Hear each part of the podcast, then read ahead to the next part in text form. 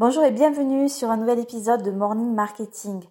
Alors, euh, ce week-end, j'ai posé une question euh, sur mon canal Telegram et euh, c'était une question très simple qui était actuellement, est-ce que vous épanouissez dans votre projet?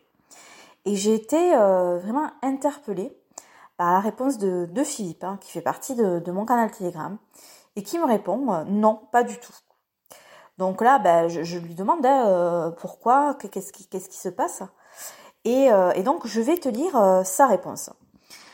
Plus Internet avance, plus il faut se reconditionner sans cesse. Ce n'est plus vivre. Plus ça ressemble à ce qu'on aime appeler la rarasse. Alors depuis que ChatGPT s'en mêle, ça devient diabolique.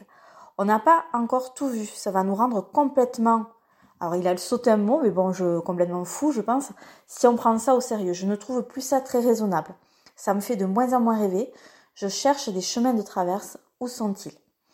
Et ces mots m'ont vraiment percuté parce que c'est exactement la réflexion que j'ai actuellement. Euh, donc, ben, le désarroi de Philippe, ça m'a touché parce que ben, c'est un peu, euh, je suis un peu dans ce désarroi aussi.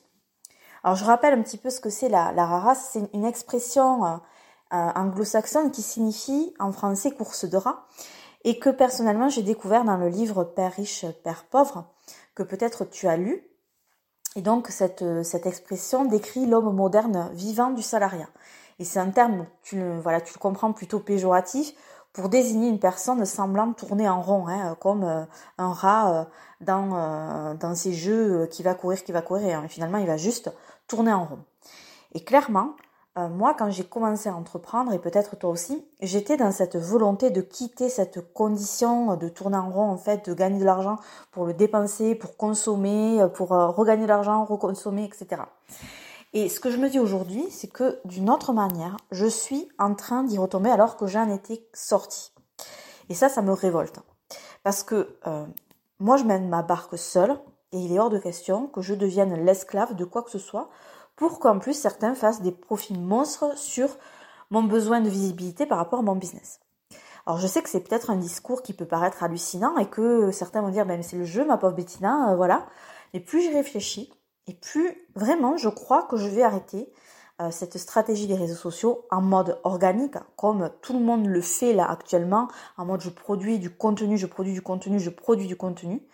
Et euh, du moins pour le business là que, que vous connaissez ici, parce que tout simplement ça me gave. Je te donne un exemple. En 2022, Insta voulait contrer TikTok, la croissance de TikTok.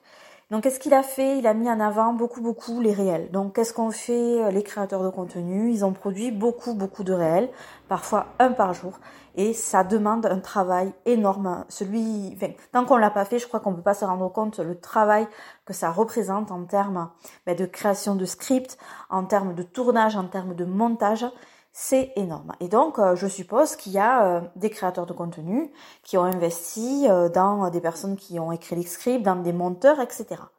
En 2023, on est en train là de se rendre compte que Insta a complètement réduit la portée des réels et que c'est maintenant les carousels qui sont mis en avant. voilà. Donc, il faut créer des carousels. Et donc, qu'est-ce qu'on va faire? On va aller embaucher des graphistes, etc je me dis, mais euh, voilà, stop, on, se fout vraiment de notre gueule. Alors attention, je ne dis pas que les réseaux sociaux, c'est pas la bonne stratégie. Vraiment, bien au contraire. Moi, les personnes que j'accompagne, c'est ce qu'on fait. On développe leur visibilité sur les réseaux sociaux. Je dis juste que c'est pas parce que c'est la bonne stratégie qu'il faut tout accepter. Enfin, moi, personnellement, je ne l'accepte plus. Du coup, je suis en train de mettre en place d'autres stratégies parce que comme euh, voilà tout le temps quand on se retrouve face à des choses qu'on ne peut plus accepter, ben on trouve autre chose. Et comme depuis toujours, ben voilà, je teste et si ça marche, ben bien sûr, je vous en parlerai. Pour l'instant, je peux pas vous en parler parce que je ne sais pas du tout si ben, je vais me planter ou pas. Mais effectivement, comme Philippe, je pense qu'il faut quand même garder tout le temps une certaine lucidité sur tout ce qui se passe actuellement et se dire voilà, est-ce que ça me convient, est-ce que ça me convient pas? C'est pas parce que tout le monde le fait que c'est bien. Voilà.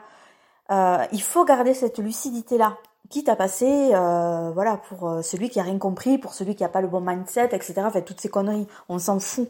Voilà nous on est là pour développer un business mais on est là aussi pour notre bien et pour qu'on se sente bien dans ce qu'on fait. Et si à un moment donné un système ne nous convient plus ou on ne peut plus s'épanouir avec quoi, parce que parce qu'il tourne à l'envers, ben c'est aussi à nous de trouver d'autres biais, d'autres chemins de traverse, comme dit Philippe. Alors moi j'ai pas encore la réponse à la question de Philippe, mais euh, je suis en train d'y travailler et, voilà. Et je vous en parlerai euh, le moment venu. Je vous souhaite une excellente journée et, et je vous dis à demain.